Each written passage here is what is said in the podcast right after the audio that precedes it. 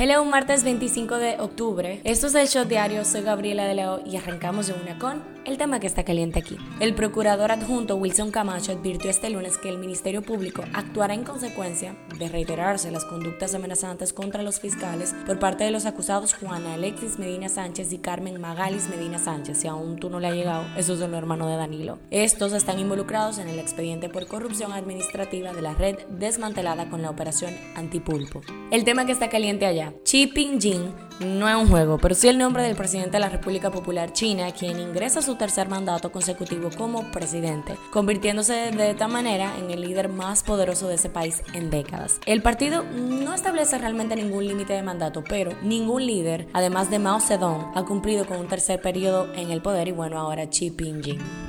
Esto es lo que está trending. Cierran la frontera en Pedernales. Un soldado del Cuerpo Especializado de Seguridad Fronteriza hirió de gravedad a un nacional haitiano. En un presunto forcejeo en el mercado binacional, lo que llevó a las autoridades a suspender el intercambio comercial y cerrar de paso el paso fronterizo. Se informó que el extranjero presuntamente portaba un arma blanca con la que enfrentaría al soldado dominicano y por eso este le disparó. La verdad que a veces uno no se imagina la cantidad de escenarios que pueden desencadenar un lío. En San Francisco de Macorís, un agente de la DGCET hirió de un un balazo en el estómago al director distrital Orlando Nolasco González en el aguacate. Oigan, ¿por qué? Esto ocurrió cuando un joven con varias fundas de cemento fue detenido por el agente, a lo que el alcalde le pidió a la autoridad de tránsito que le diera un chance, lo que habría originado una pequeña discusión entre ellos que desencadenó en nada más y nada menos que un balazo en el estómago. Así que está la cosa aquí. Habemos un nuevo primer ministro. El exministro británico de Economía, Rishi Sunak, es desde este lunes el nuevo líder del Partido Conservador y próximo primer ministro del Reino Unido, anunció Graham Brady, líder del Comité 1922 que agrupa a los diputados Tories sin cartera. Adriana Green, del team de Milly Quesada, ganó la segunda temporada de The Voice Dominicana que se transmitió por Telesistema Canal 11. En las efemérides hoy es el Día Mundial de la Ópera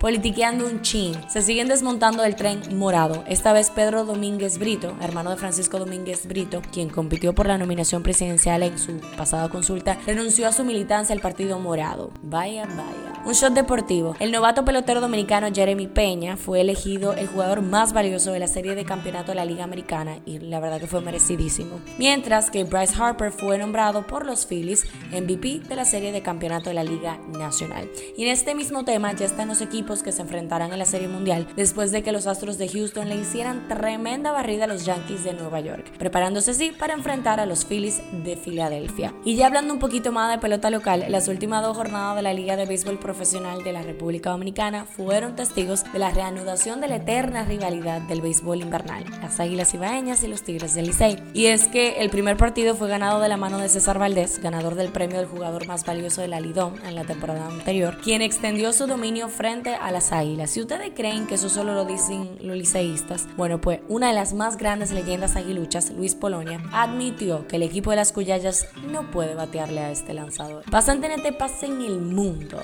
Sigue malgastando comida, tirando las pinturas y figuras para exigir cambios, de toda una manera de hacer huelga un poco diferente. Esta vez dos activistas de Just Stop Oil le jondearon ayer dos bicochos de chocolate en la cara de la figura de cera del rey Carlos III en el Museo Londinense de Madame Tussauds, con la consigna de que el gobierno británico detenga las nuevas licencias de petróleo y gas. En la farándula, la artista Katy Perry ha causado mucha preocupación entre su fanático y realmente a nivel mundial, debido a que en medio de una presentación ella tuvo un pestaño en un ojo, pero no es como que cuando te vibra un ching el ojo, es que literalmente se cerró solo y el otro se quedó abierto. En el video que circula en las redes sociales, muestra cómo la artista se mantuvo paralizada mientras su ojo se cerraba por algunos segundos. Estreno del día, después de 15 años trabajando en Black Adam, Dwayne Johnson, conocido como La Roca, ha recogido los frutos. Esta peli se ha bautizado como el resurgir del universo extendido de DC y ha debutado en su primer fin de semana consiguiendo 67 millones de dólares en Estados Unidos, convirtiéndose así en el mejor estreno de la carrera de The Rock dentro de un rol protagonista.